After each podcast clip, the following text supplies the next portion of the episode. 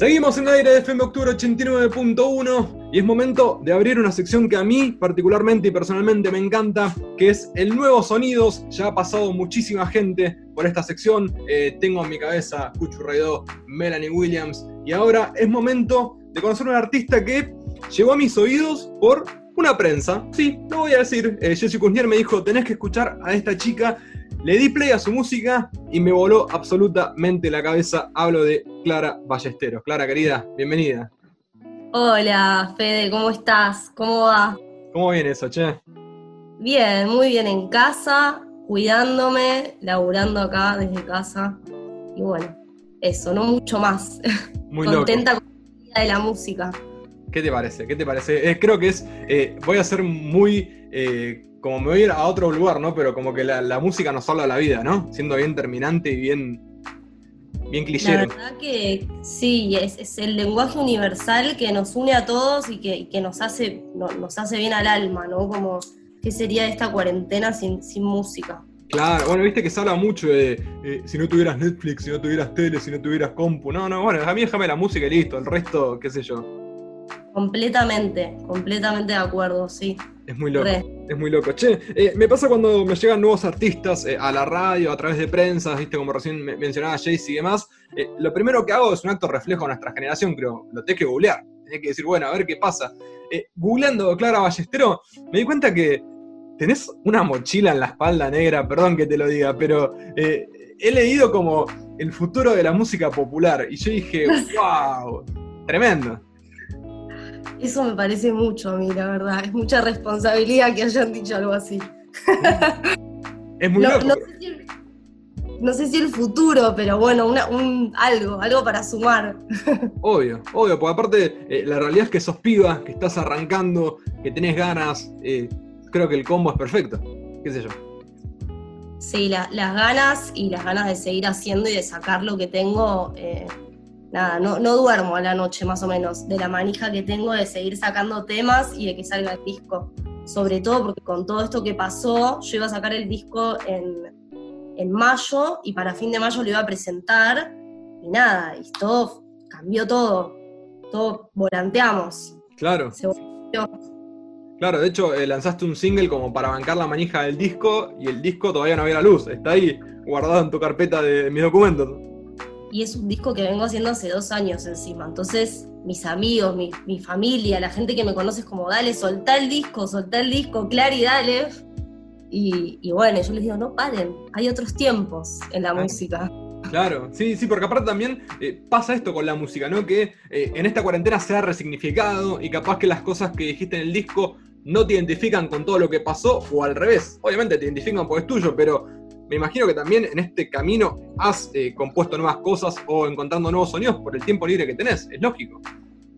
Sí, la verdad que estoy componiendo. Me, anoté también en cursos de composición y de escritura, ah, aproveché el tiempo y, me anoté como también para, para, nutrirme un poco, ¿viste? Uno nunca deja de aprender y de, eh, empaparse. Eh, entonces estoy aprovechando el tiempo también para nutrirme y aprender cosas nuevas y buscar nuevas herramientas también, ¿no? Porque está bueno eso. Uno casi siempre vuelve a los mismos lugares y está bueno que te saquen un poco de ahí con nuevas Sí, ¿qué te parece? Aparte, la, la realidad, Clary, te voy a contar algo. Eh, a mí me pasa con, el nuevo Sonidos, que es una sección que me encanta, me, gusta mucho hacerla, y voy a decir algo que capaz que es políticamente incorrecto, pero la realidad es que eh, me cuesta ser objetivo porque la gente que pasa por esta sección es gente que me gusta su música, ¿sí? O sea, por algo está acá. Eh, a ver, yo no soy cuatro de copas, pero igual me divierte también hacer cosas que a mí me copen, como todo en la vida.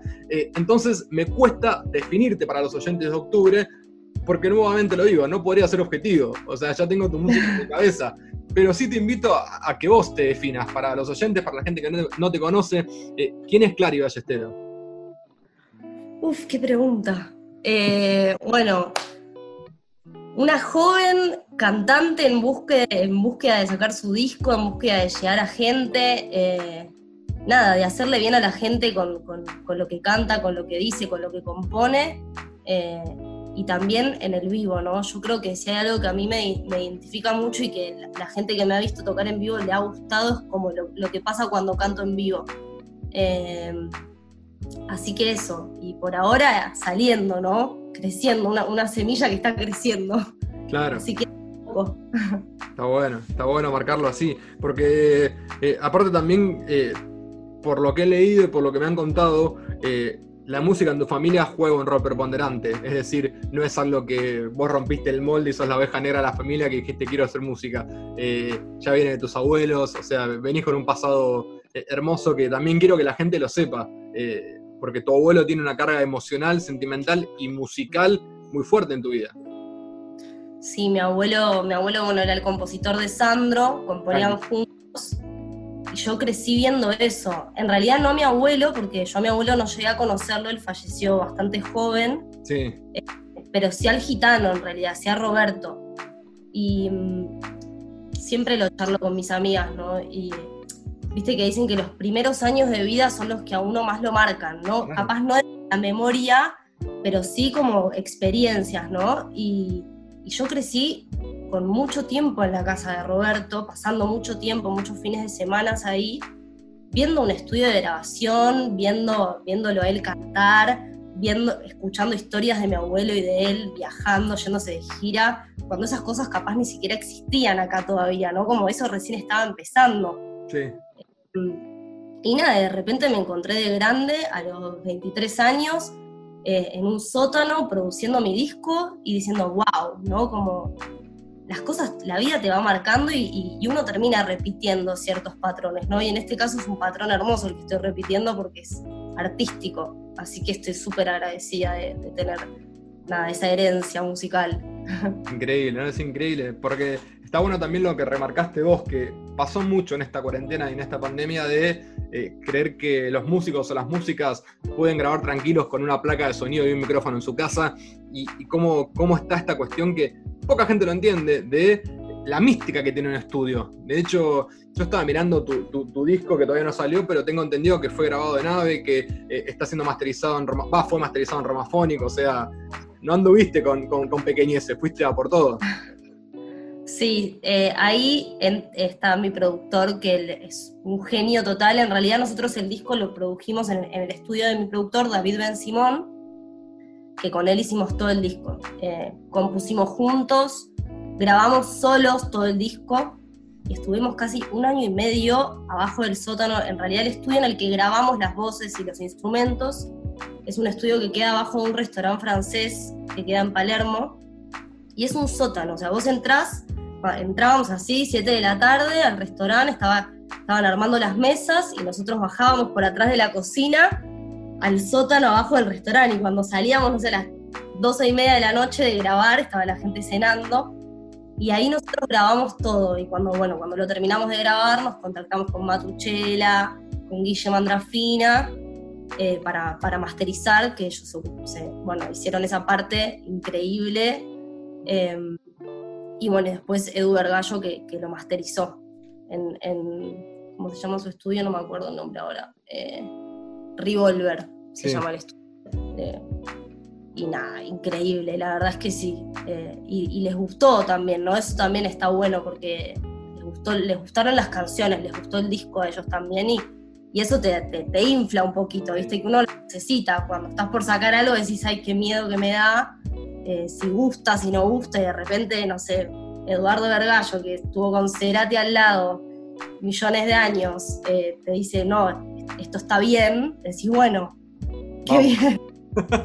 sí, sí, obvio, sí, obvio. Eh, también porque esta cuestión de tener el disco encima, que, esto lo van a entender los músicos, ¿no? Y, a mí me pasa, salvando toda la distancia, ¿no? Al ser periodista, cuando tengo, más en esta cuestión de, de cuarentena de Zoom, Skype, nota grabada, cuando tengo una buena nota que es picante entre manos, la miro, la escucho, eh, hago recortes, como que me voy dando manija. Y, vos con tu disco, eh, quiero creer que ya le sacaste punto, o sea que te cansaste de escucharlo, porque lo tenés desde mayo en tus manos, eh, dos meses encerrada, ahora 15 días más. No, no, no, sí, yo tengo unas ganas de soltar y sacarlo y que huele pero bueno, de a poco. Ahora voy a sacar otro tema. En 2022, el 24 de julio sale la segunda canción con un video que grabé acá en cuarentena. Y, después creo que voy a sacar el disco. Pero también viendo, analizando, analizando un poco qué hacer con, con este contexto, ¿viste? Como viendo cada día qué pasa. Me encantaría sacarlo y que esto se haya terminado, pero no, no lo veo muy cercano a que la pandemia acabe. Hay que ser positivos. Eh, hay algo que, a mí me gusta hacer eh, en este Nuevos Sonidos. Eh, ¿Viste cuando buscas en Spotify que, por ejemplo, no sé, ponele que escucho Clara Ballesteros y me aparecen artistas recomendados por ser símiles a lo que uno hace, un sonido parecido o ir por la misma onda? para graficar a la gente y para que tengamos una noción, ¿te animás a, decir por qué lado va tu música? No sé si compararte, pero sí eh, las raíces o a dónde querés apuntar. Porque si bien no está bueno compararse en la vida, eh, sí está bueno tener un faro, un referente. Sí, sí, todos lo tenemos. Hoy en día está todo inventado ya, ¿no? Entonces uno, uno repite un poco. y el que te diga que no es un careta, mira como el de la vida. Claro, y es así, ya está. Las cosas ya están hechas. Sí, sí, sí. Mm, y referencias, referencias hay bastante. Yo creo que Bebe eh, es una, es una referencia que tuvimos mucho en mi modo de cantar, en mi modo de, sí, de interpretar los temas. Eh, también buscamos mucho un, universo calle 13 eh, en cuanto a las letras, en cuanto al mensaje, en cuanto a la producción del disco, eh, de, mezclar un poco lo electrónico con, con, lo, con, con las guitarras españolas y con lo latinoamericano y lo folclórico. Em, Natalia Lafourcade también es, una, gran influencia que, tuvimos. Em, ¿Qué más?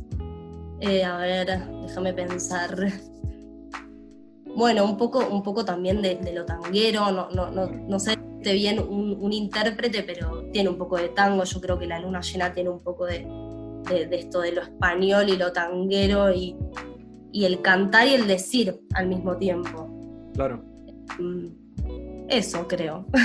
Y no, es que aparte también eh, mirando, eh, va, en realidad no escuchando eh, la luna y, mirando un poco tu, Instagram, scrolleándolo, uno se da cuenta que lo que es tu música, voy a parafrasear a, Kevin Johansen, no, sos como un poco desgenerada, es decir, no, no te encerrás en un género, te gusta.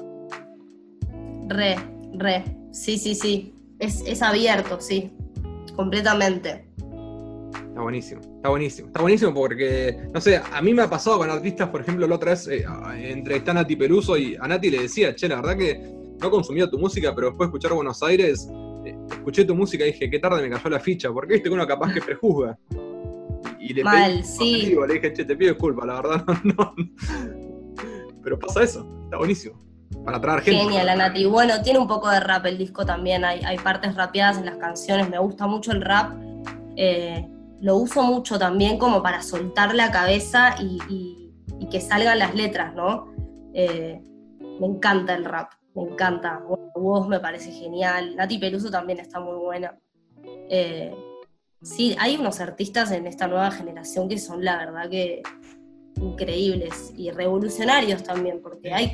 Nati es, está bueno lo que hace y es, y es medio nuevo también, ¿no? Su impronta, su modo de cantar tiene ahí como algo muy marcado, eso me copa mucho de, los artistas.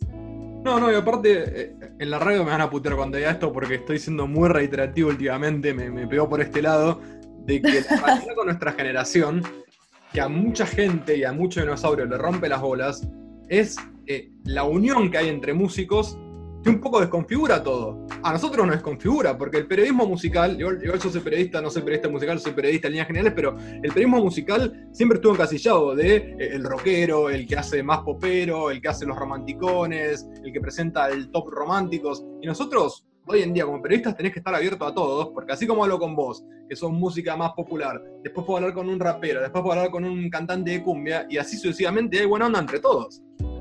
Re, re, olvídate, sí. Yo el otro día veía eh, a Lali Espósito cantando con los, creo que Los Ángeles Azules, que es una banda de re cumbia y Lali es pop total, ¿no? Y bueno, y está buenísimo que pase eso, porque como dije antes, la, música es universal, ¿no? Y poder eh, juntar mundos y, ensamblarlos enriquece mucho, eh, mm. enriquece mucho al que escucha, enriquece mucho también al artista, ¿no? Como dejarse eh, impregnar por otros tipos musicales, por otros estilos. Tal cual, sí, sí, tal cual. Che, ¿y, a futuro qué, qué flashas, Clary? O sea, cuando, no sé, apoyás la cabeza en la almohada, me estás contando que dormís poco, pero cuando podés dormir, ¿qué, qué soñás? con tu carrera, claramente. soñé, no sé si da, pero te voy a contar. Ayer soñé que estaba con mis amigas en un fogón y que cantábamos y fue, me puse, me levanté, me levanté muy contenta. Pero, y es más, me gustó hasta, era una canción que no existía y hasta me quedé pensando, estaba buena la canción, ¿cómo no me grabé? Apenas me levanté que me la acordaba. Claro. como para intentar componer algo de ahí. Eh, y a futuro no sé, la verdad. En principio sacar este tema eh, con el video. Y yo creo que después va a salir el disco y apenas se pueda hacer algo. Yo vivo en Saavedra, en un depto que se la rebanca y que tiene una terraza que amo. Y tengo muchas ganas de hacer algunas fechas acá medio cerradas, en la terraza, como de poca gente, cuando se pueda algo lo mínimo, no sé, 10 personas, 8 personas, eh, 15, ni idea. Y juntarnos acá, bueno, y tocar con los chicos. Yo, con la banda estábamos ensayando desde octubre del año pasado, ya para tocar en mayo, estábamos reparados, sonándonos todo con alta manija. Y, y bueno, nada, y pasó esto. Así que yo creo que apenas pueda armar algo que implique tocar en vivo, eh, lo voy a hacer en casa o en donde sea. Bien, bien, bien. Aparte, el, verdadero público siempre eh, eh, son los amigos. O sea, no es lo mismo tocar para 40.000 personas que tocar para 10, porque 40.000 personas cerrar los ojos y te olvidas. Para 10 te están mirando e inspeccionando uno por uno. Yo creo que los shows que más me han costado son los que toqué eh, sin estar amplificada, con la guitarra, Claro. que he tocado en centros culturales o en, sí, en centros culturales que capaz todavía no estaban tan armados. Guitarra, voz, sin amplificación, todos en silencio, así mirándote. Eso fue lo, creo que es el desafío más grande que tenido así de tocar en vivo, creo que fue ese. Por ahora, ¿no? Ahora, el día que toque el, el disco voy a estar un poco nerviosa, seguramente. Está muy bien, está muy bien. Eh, momento de abrir el espacio publicitario. Quiero que te vendas absolutamente toda, que eh, des tus redes sociales para que la gente te conozca, para que te pueda buscar y para que de repente pueda conectar con vos. ¿Por qué no? Me encanta. Bien, mi Instagram es arroba clara.ballestero, no ballesteros, ballestero. Mi Facebook igual. Y hasta ahí llega. Ah, y en Spotify, por favor, Spotify. Y en YouTube está el video de- de- del tema de la luna llena, que es una locura. Lo hice con dos amigos que son una masa. Así que vayan a ver el video a YouTube también. Perfecto. Y ya para cerrar, eh, ahora sí, quiero que me cuentes alguna intimidad de la luna, de- de- del tema este tuyo que ya tenemos en Spotify disponible para escuchar, más allá de lo que se viene, que obviamente va a estar sonando en octubre, pero quiero que me cuentes algo de- de- del tema, alguna historia, algo que se te ocurra, alguna intimidad de repente, como para poder adentrarnos en la canción. Bueno, es un tema que compuse con David, con mi productor. Lo compusimos en diciembre de 2018, cuando decidimos hacer en vez de un EP un disco largo. Nosotros íbamos a hacer un EP de cinco temas y bueno, a ver si salen canciones nuevas y esto lo, lo- lo hacemos, hacemos un disco largo. Y nos salieron cinco temas en 15 días, pero así de la, pero fluyeron completamente y entre ellos está este, que yo creo que es uno de mis temas favoritos del disco. Yo estaba en un momento medio para adentro, medio, como decimos nosotros, en una, medio- eh, enroscada. eh, y la verdad que con David tenemos mucha química en ese, en ese sentido, nos entendemos mucho, nos conocemos hace muchos años y, y nada, y nos salió este temón, nos salió este temón que a mí me encanta, yo creo que es, es una muy buena carta de presentación para lo que es el disco. Eh, lo resume bien, está muy bueno el tema y bueno, eso, y refleja un poco un momento medio difícil para mí. Y hoy lo escucho y una parte de la letra dice, han pasado las pestes también, una parte de la letra. Y yo y cuando lo saqué dije, no puedo creerlo, o sea, premonición. premonición de, de- de lo que iba a pasar. Y me, me pasó muchas veces eso con temas que los compuse y después los escuché y capaz me, me retumbaron después también, Claro. que eso.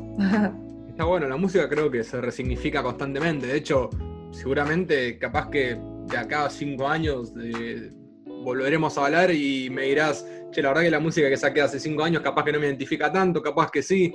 Es, eh, cambio y movimiento constante la música. Sí, completamente. Está buenísimo. Clary, muchísimas gracias en serio por sumarte a vos, Fede. Sonidos. Eh, nos despedimos con tu música, ¿te parece bien? Me encanta. Besotes. Beso grande. Eh.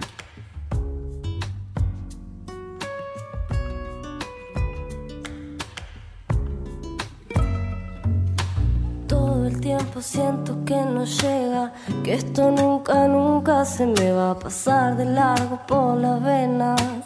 Que me digan todo lo que quieran. Y si voy a morirme, prefiero que sea como yo quiera. Nunca nadie me dijo una forma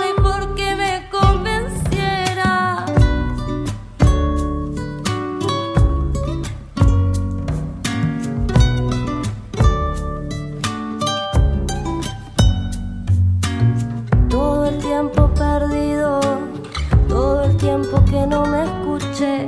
Si te tengo de olvido de que el tiempo ha pasado otra vez, han pasado los siglos y el han pasado las pestes también, han pasado las horas malditas pisando el vidrio con los pies.